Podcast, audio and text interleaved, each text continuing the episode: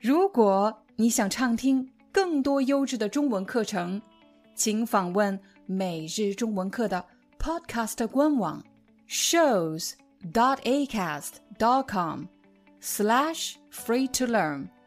我们的付费会员通道为您提供无广告干扰的高质量收听体验，想听多少就听多少。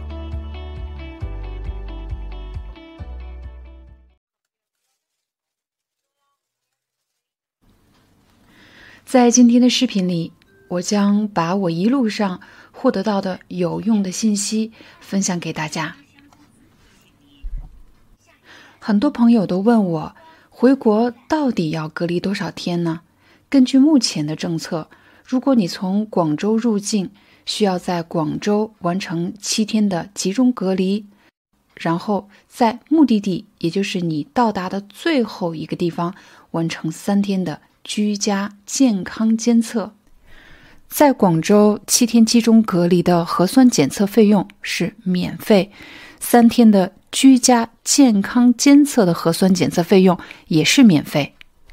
在广州完成七天的隔离后，你将获得粤康码，持有粤康码才可以从广州乘坐动车、高铁或者飞机前往下一个城市。另外，防疫人员还特别建议，最好是购买动车、高铁的直达票，而不能买慢车票或者转乘票。大家现在看到的盒饭售价是六十五元人民币。在火车上，当我吃饭或者喝水的时候，可以摘下口罩，其他时间是需要全程佩戴口罩的。从我登上火车到下车，整个过程我都没有取纸质车票。出站的时候，你只需要用身份证刷一下就可以出站了。同时呢，有防疫人员就在车站门口等着你，他会协助你完成扫码还有核酸检测的所有过程。出站之后，我怎么回家呢？啊，我所在的这个地区呢，他们派了一辆救护车。把我从车站一直送到了我家。其实，在我出行之前啊，我也特别想知道我的老家当地的隔离政策到底是什么。所以今天要向大家安利一个特别实用的小程序。安利其实就是推荐的意思。我想向你推荐一个非常实用的小程序。这个程序呢，不仅可以帮助你查询各地的隔离政策。还有每个城市的疫情风险等级，要想了解我们是否可以自由出行，那首先要学会四个名词：高风险、中风险、低风险、常态化管理。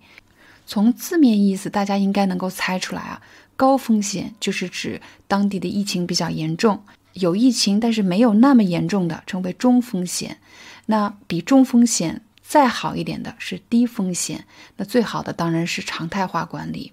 这些名词非常重要，因为如果你是从高风险地区出发去其他的城市或者省份，那么将要采取七天的集中隔离；但如果你是从中风险地区离开前往其他地区，将采取七天的居家医学观察。表示不用隔离了，你只需要待在家里进行定期的核酸检测就可以了。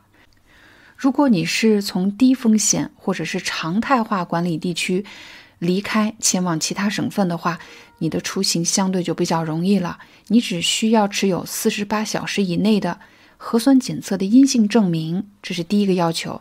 第二呢，当你到达了目的地以后，你到达了你要去的地方以后，要向当地的。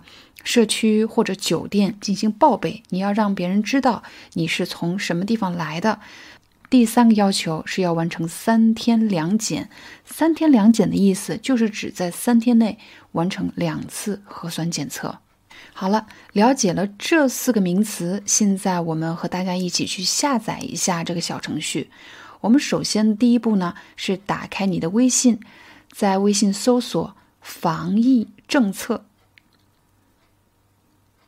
然后你会找到有一个小程序，叫做国务院客户端，请大家点开这个小程序。点开之后呢，你会发现这个页面上有非常多的查询功能啊。建议大家最好是点击更多，这样你可以看到最常用的几个功能。第三步呢，我们将选择各地疫情防控政策措施。点开之后呢，你可以输入你要出发的城市，还有你要去的城市，也就是你的目的地。我来给大家一个例子啊，比如我要从广州去西安，我输入广州是出发地，西安是目的地。那么很快在这个小程序上，你就可以看到广州目前属于高风险、中风险、低风险还是常态化管理呢？呃，西安的。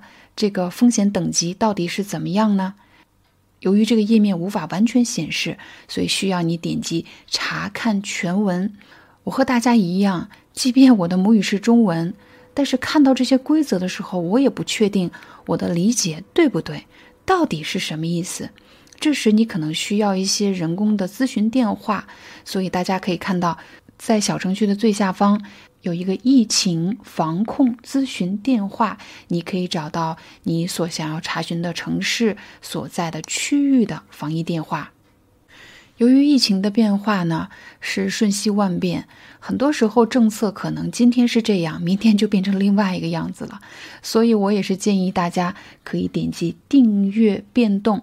点击了订阅变动之后呢，你需要点击确认，这样的话小程序就会给你发出通知。只要疫情政策发生了变化，你就会在第一时间收到新的通知。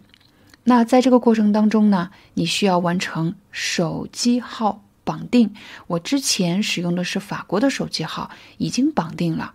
可是我回到中国之后呢，又换成了中国的手机号，所以我可以再添加一个。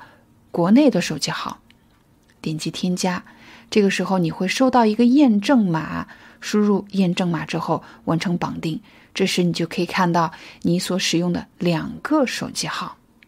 有的朋友可能不打算回国，但是特别想知道自己的朋友、亲人他们所在的城市的疫情风险等级到底是怎么样的呢？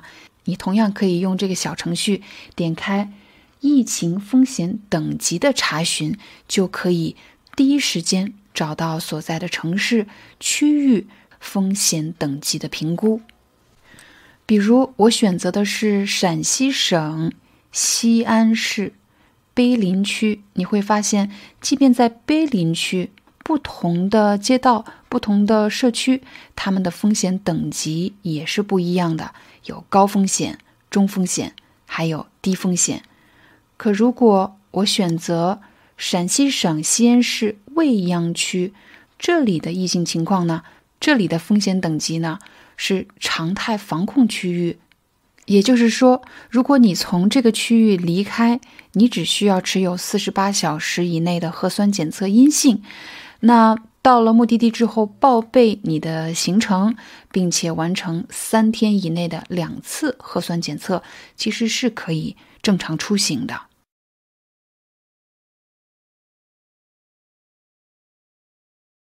Hi, I'm your Chinese teacher, Liao Dan. Thank you so much for listening to 每日中文课.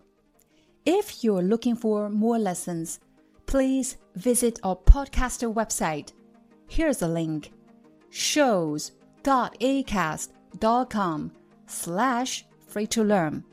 As a silver member, you can get access to all the lessons we've created to help you learn natural Chinese in a fun, interesting, and immersive way.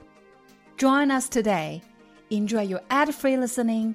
I'll see you in upcoming episode.